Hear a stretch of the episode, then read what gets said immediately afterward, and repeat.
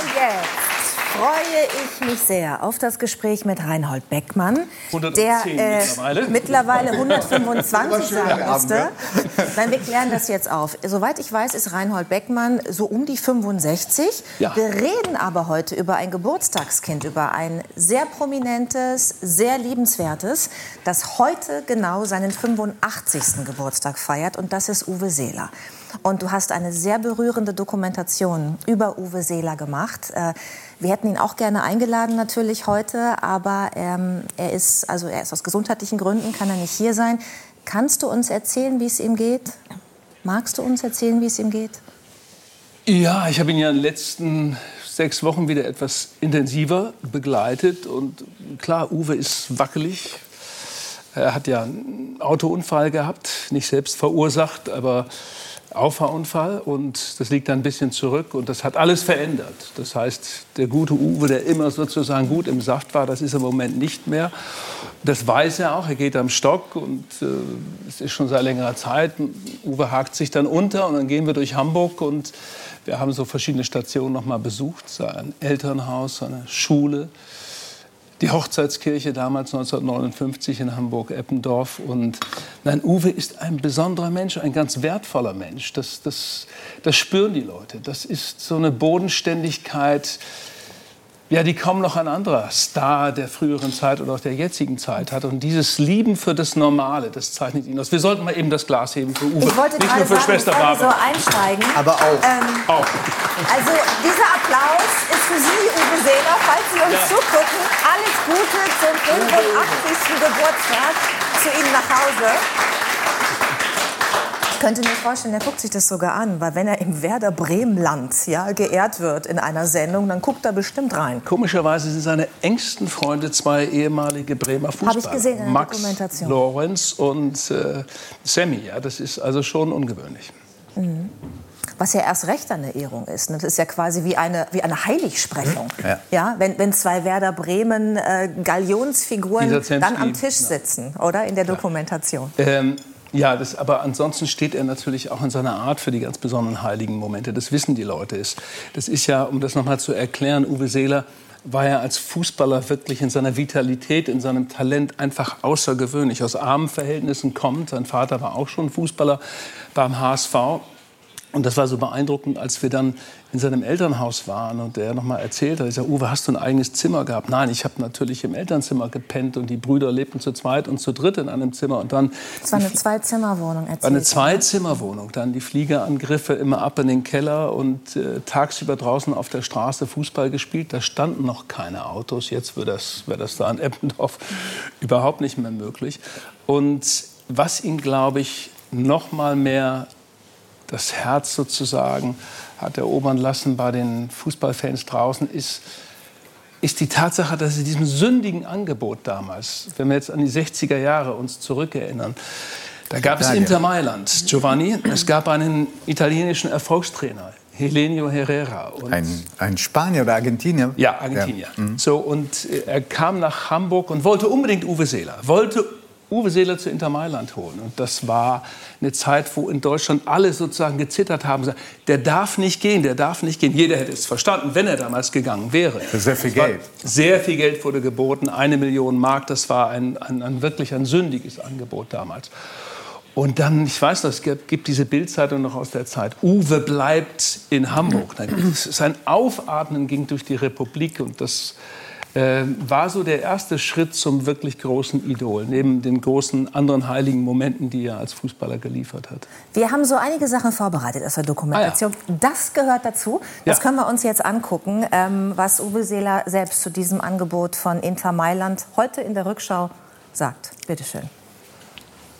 Ja gut, ich hatte ja gutes Geld verdient als Vertreter für Adidas. Und insofern haben wir uns beide dann gesagt, dann brauchen wir uns das nicht aufladen. Und wir waren glücklich und zufrieden. Ja, ne? völlig richtig. Ich glaube, so ist es gekommen, dass ich gesagt habe, nee, ich bleib hier und mach so weiter, wie es jetzt läuft, weil es einfach gut war. Und das war mir so am liebsten. Und Hast du es im, bereut? Im Endeffekt habe ich nichts bereut. Nee. Nee. Ich glaube, das ist das Wichtigste.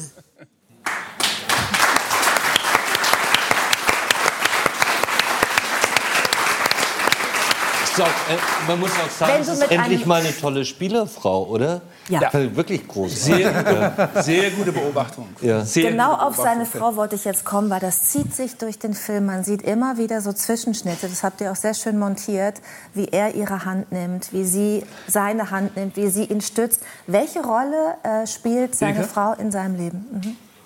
Erstmal ist diese, diese alltägliche Zärtlichkeit, die da zu sehen ist. Das rührt total. Ja. Es rührt ja, weil es ist ein Film, es ist kein Fußballfilm, es ist ein Film über die Kunst, glaube ich, des Älterwerdens jenseits Und des der 80. Lebens. Und des Lebens und der Rückschau. Ich Und meine Ilka des da- nicht des Lebens. Also des Äh, Lebens auch, aber auch ja. des Liebens. Das ist ja auch eine ganz wunderbare Es Liebens auf, Liebesgeschichte. ja, weil Ilke eine besondere Frau ist. Ja. Ich würde sogar so weit gehen, sie war die erste Frauenrechtlerin im deutschen Fußball. Denn es geht ja weiter, dass sie dann sagt, die Italiener haben Fehler gemacht, Reinhold, ich sag dir das mal. Die haben nur mit Uwe geredet. Hätten sie mit mir gesprochen, wäre das vielleicht anders ausgegangen. Aber, aber noch mal eine Frage wirklich an den, an den äh, Fußballprofi äh, Reinhold Beckmann. Heute hat ein, ein ganz wunderbarer Kollege von uns, äh, Holger Gerz von der Süddeutschen, ein großes Stück geschrieben über Uwe Seeler und hat gesagt, wenn man in der Zeit äh, erdverbunden blieb und nicht weggegangen ist, also heimattreu, dann war das die Grundlage für einen Heldenmythos. Wie wäre dann das heute, wenn jemand einfach nur sagt, ich bin bodenständig, bin ganz normal geblieben, trotz meiner Gagen und ich gehe auch nie weg, würde er trotzdem zum Mythos werden? Es gäbe einen Fall. Das heißt, es kann ihn jetzt nicht mehr geben, weil er hat sich anders entschieden. Stell dir vor, Messi hätte sich entschieden, trotz der Finanzkrise bei Barcelona, zu sagen, ich bleibe und verzichte auf Gehalt. Ich weiß, ihr könnt mich nicht finanzieren mehr und ich spiele jetzt eine Saison gratis.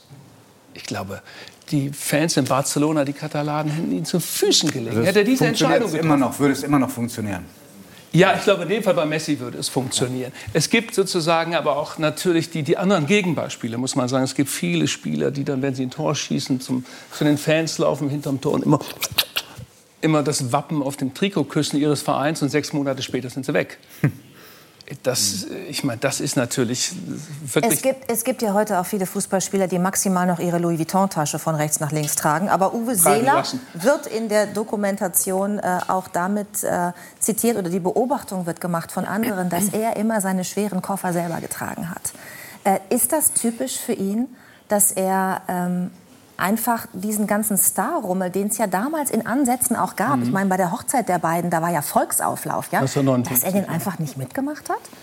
Also er war mittendrin, er hat das irgendwie, er war dabei, aber es wirkte immer so, wenn man ihn auch sieht, als ob er so da ist. Die sind auch alle da, die Menschen, aber er ist sich gar nicht bewusst, dass die wirklich seinetwegen. ist geprägt durch den Vater Erwin, der ihm das mit auf den Weg gegeben hat. Also diese, diese Bodenständigkeit und hebt bloß nicht ab. Abheben konnte nur dann, wenn die Flanke kam. Das war ja auch ein Phänomen. Und wie? Und Bei wie konnte er abheben? Er war nur 1,71, glaube ich, in seiner aktiven, starken Zeit. Aber er hatte eine Sprungkraft wie kein anderer. Dass ein Innenverteidiger wie Max Lorenz hier von Werder Bremen, der 1,90 misst, Angst hatte, gegen Uwe Seeler in den Zweikampf zu gehen, weil er wusste, der geht wie ein Flummi hoch und wird möglicherweise das Kopfballduell gewinnen. Das war das Besondere an Uwe Seeler. Und Max Lorenz sagt eine Dokumentation so was Schönes. Er sagt, dieser Moment des ersten Spiels, Werder gegen HSV, wo er wusste, er spielt gegen Uwe, wollte er nur eins sehen, wie, wie, wie ist der, wenn der in die Kabine kommt? Weil er hatte gehört, so den Mannschaftskoffer mit den ganzen Trikots, den trägt Uwe selbst. Und er schildert das auf so schöne Art und Weise, mit welcher Demut, mit welcher Einfachheit Uwe Seeler durchs Leben ging und einfach sich äh, immer solidarisch gegenüber anderen zeigte. Uwe darüber hinaus hat im Blick für jeden Menschen. Wenn man mit Uwe durch Hamburg geht, man kommt ja nur so ein paar Meter weiter, wird er überall erkannt und nimmt sich Zeit, hat eine irre Geduld, äh, sich auf die Geschichten der anderen einzulassen. Er wird ja nicht nur von den Älteren geliebt, sondern die junge Generation weiß es genauso und geht direkt auf Uwe zu. Das sind wirklich berührende Momente. Mit Uwe durch Hamburg zu gehen, ist einfach schön. Weil du gerade ähm, die Sprungkraft angesprochen Ja. hast, haben wir auch noch mal einen schönen Ausschnitt aus dem Film und da geht es um ein ganz besonderes Tor. Wir zeigen es jetzt einfach mal und du erklärst dann wann und wo das war. Das ist mir sowieso viel lieber. Bitte schön. Leer, leer von links. Wo soll er denn hin? Wir sind hier drei Mann. Und dann Uwe. Jetzt ist Tor. Tor!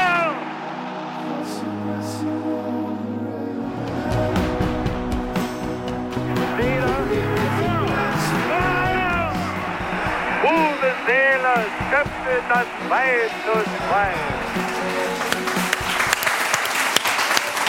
Ich habe gar nicht gemerkt, was ein Hinterkopftor ist.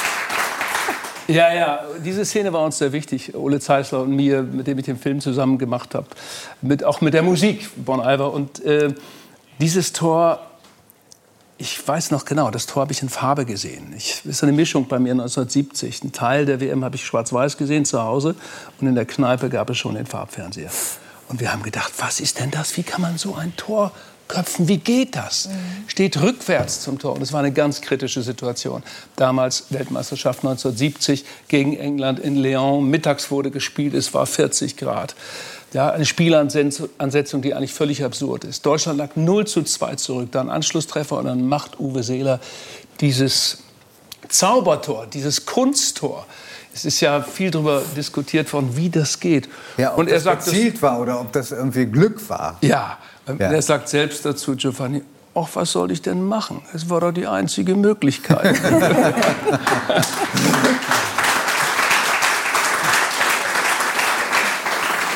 Ich würde äh, vielleicht auch, weil ich eine Frau bin und Ja. mich jetzt nicht so für den Fußball der 70er Jahre im Nachhinein interessiere, noch mal gerne auf seine Frau zu sprechen kommen, auf, Ilka. Mir ist ja, ich habe ja vorhin schon gesagt, mir ist aufgefallen, wie wahnsinnig liebevoll die beiden miteinander umgehen. Wie lange sind die beiden jetzt zusammen? ach, das ist jetzt über 60, kannst du zurückrechnen. Also Sind das ha- 69 Jahre, kennen die sich? Ja, das kommt hin, weil sie war ja ganz jung. Sie hatte ja den Ehrgeiz, ich will mit 20 verheiratet sein. Ja. Und sie hat es natürlich gepusht. Also Ilka ist schon, wie die drei Töchter sagen heute, Reinhold, wenn du zu Mutter kommst, du weißt, Mutter ist die Regierung. und äh, ja, Wir lassen Sie jetzt noch mal zu Wort kommen, weil es so schön ist. Und er lässt die Menschen auf ihn zukommen. Wenn ich das heute noch sehe, etwas ältere Generation, so unsere Generation, die strahlen, wenn sie ihn sehen und schnacken mit ihm und er lässt das alles mit sich machen. Er antwortet. Er ist nie aggressiv. Er reagiert eben positiv. Ich bin ganz stolz auf dich, mein Mäuschen. Sonst fange ich noch an zu heulen. Ja, was für ein schöner Satz. Was für ein schöner Ich bin ganz stolz auf dich, mein Mäuschen. Sind die beiden Mäuschen und Dickerchen? Ja. Ein Dicker, ja. Das sind die beiden.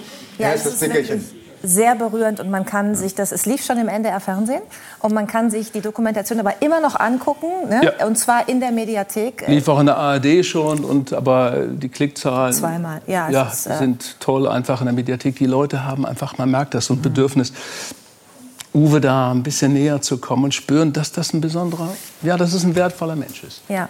Und äh, ich kann Ihnen die Dokumentation auch nur sehr, sehr, sehr ans Herz legen. Schauen Sie mal rein, äh, auch wenn Sie sich gar nicht so für Fußball interessieren. Es ist eine menschliche Geschichte, die hier erzählt wird und die Geschichte eines ganz besonderen Hamburgers, eines ganz besonderen Norddeutschen. Jetzt bist du aber hier nicht nur zu dem Thema Uwe Seeler, sondern noch zu einem persönlichen Thema, weil du am Wochenende ein besonderes Ereignis hast. Also es steht dir etwas bevor. Äh, und zwar äh, am Sonntag in einer Woche, am 14.11., am Volkstrauertag. Da wirst du im Bundestag auftreten und zwar musikalisch, wenn ich richtig informiert bin, mit deiner Band. Und du wirst dort einen Antikriegssong ähm, auf die Bühne bringen. Und der heißt Vier Brüder. Und das ist eine sehr, sehr persönliche Geschichte. Und da wir dich natürlich jetzt hier haben, würde ich dich auch gerne noch mal darauf ansprechen, was das für eine Geschichte ist, die du da in diesem Lied erzählst. Es ist die, Gesch ja, es ist die Geschichte meiner Mutter. Äh, Ich habe das im März veröffentlicht und äh, bin ganz überwältigt über die Reaktion, weil es gibt so viele Geschichten von anderen Menschen, die äh, von einem ähnlichen Schicksal schreiben und berichten. Also meine Mutter hat alle vier Brüder verloren. Alle vier, Alfons, Hans, Franz und Willi, sind nach 1945 nicht mehr nach Hause gekommen. Man muss dazu auch wissen, dass meine Mutter ihre eigene Mutter bereits im Wochenbett verloren hat und mit fünf starb dann auch noch der Vater und dann gingen alle vier Brüder. Und sie hat uns zu Hause immer wieder diese Geschichte erzählt, dass das Leben der vier Brüder auf die Art und Weise aufrechterhalten. Die saßen irgendwie mit am Tisch. Sie hat ein Bild montiert, wo alle vier auf einem Foto zu sehen waren, obwohl es das Foto eigentlich nie gab. Und sie hat uns immer gemahnt. Also Alfons ist bereits 1942 in dieser absurden Schlacht in Stalingrad am Heiligabend äh, gefallen. Da war Hans schon tot. Äh, In Reschew ebenso eine völlig absurde Schlacht äh, kurz vor Moskau. Und dann war die ganze Hoffnung in den Dritten gesetzt. der dann 1945 auf dem Weg nach Hause noch von Partisanen erschossen worden ist. Und dann hat sie uns immer wieder die Geschichte von Willi erzählt. Das war der jüngste. Der jüngste. Bruder. Willi war 16, 16 Jahre. Sie hat immer Was gesagt, man sich immer wieder verdeutlichen muss, ne, wenn man über diese Zeit spricht. Noch ein Kind. Ja. war ein Kind. Sie sagt, der war noch längst nicht erwachsen. Und wenige Wochen vor Kriegsende wurde er abgeholt. Er hatte sich unten im Kohlenkeller versteckt, wie sie uns erzählte. Kauerte dort heulend vor Angst. Und dann kamen die Feldjäger und haben ihn mitgenommen. Und einige Monate später kam Willi zurück in einer Holzkiste. Und dann war der vierte gefallen.